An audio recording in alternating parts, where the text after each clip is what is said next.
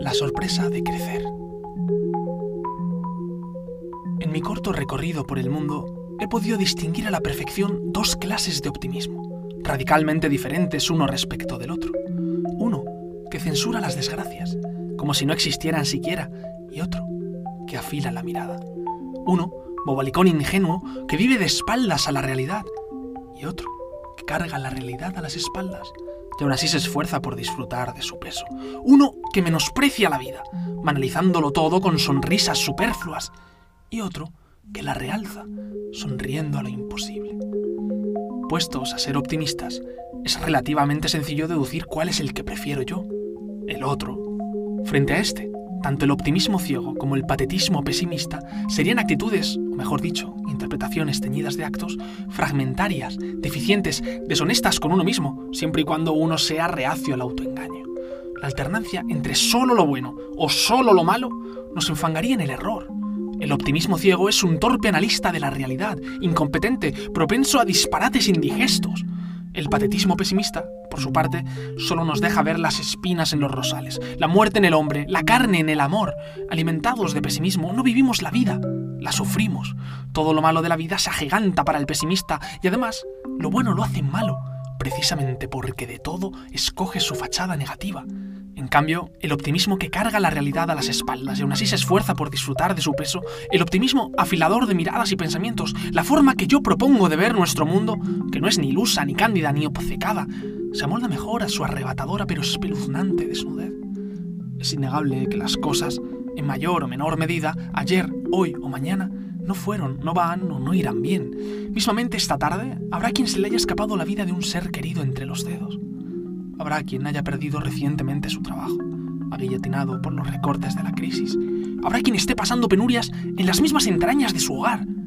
Habrá quien, y razones no les faltan a ninguno de esos quienes, para que sus vidas hayan perdido su encanto, para que se estén marchitando. Sin embargo, una flor, aun marchitándose, no deja de ser una flor. Esa es la filosofía de filántropos y mundano creyentes, la razón de ser de este mensaje, el segundo tipo de optimismo que deberíamos despertar ¿Y cómo se manifiesta? De múltiples maneras. En mi caso, por ejemplo, en la sorpresa de crecer.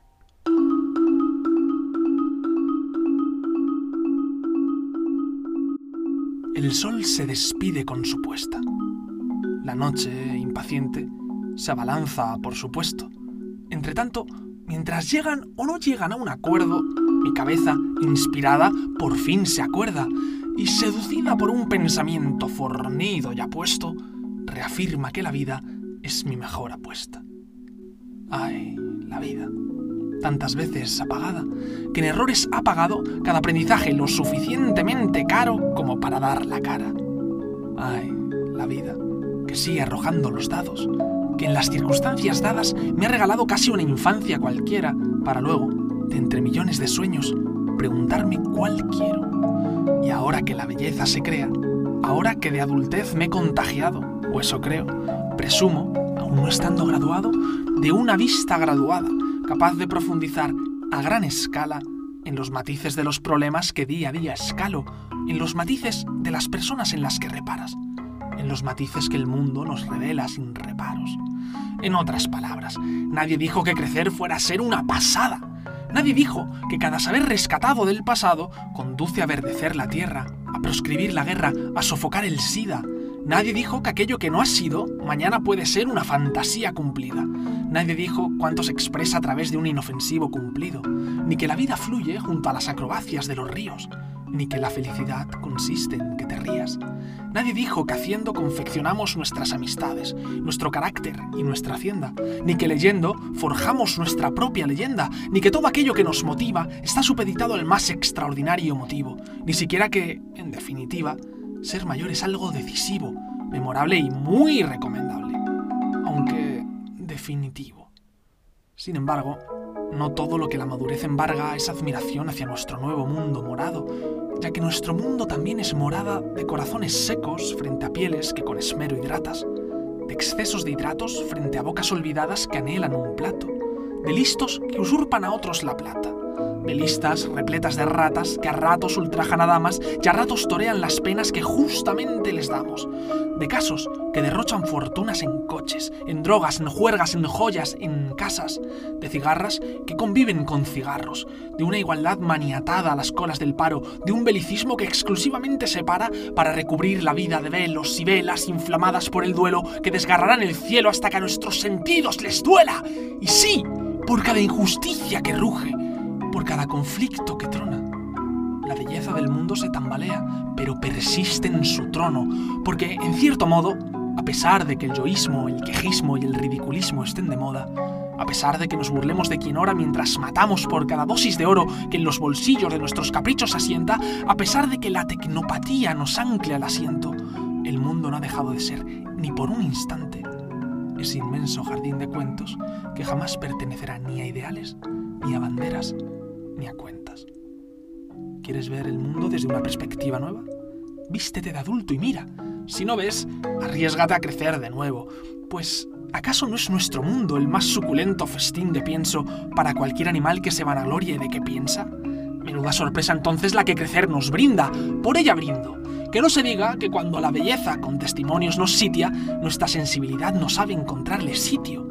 A fin de cuentas, la dimensión del adulto es la del converso que en silencio conversa, la de la siembra de derechos más allá de izquierdas y derechas, la que nos permite sortear la dictadura del eros, construir quién eres o degustar la historia de todas las eras, la que reconfigurará nuestro ánimo cada vez que la risa nos parta, la que nos empuja a fascinarnos ante un parto o ante cualquier gracias que de los labios mana cada vez que a un igual le tendemos la mano, la de la certeza de que quien ama jamás aceptará el egoísmo como amo, la del peso de los añejos siglos, la del enjambre de impenetrables siglas, la que nos lleva a comprender que nadie de ser imperfecto se libra, la que atestigua el milagro de poder volar a lomos de un libro.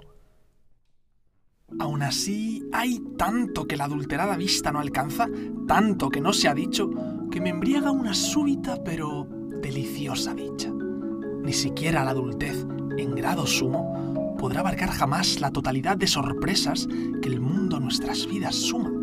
Además, el mundo sigue siendo uno. ¿No va siendo hora de que su belleza nos una? La sorpresa de crecer es una manifestación del optimismo que, en vez de vivir de espaldas a la realidad, carga la realidad a las espaldas y aún así se esfuerza por disfrutar de su peso. Es un canto de vida y esperanza. Es una exaltación de la adultez. ¿Y por qué la ha exaltado? Muy sencillo.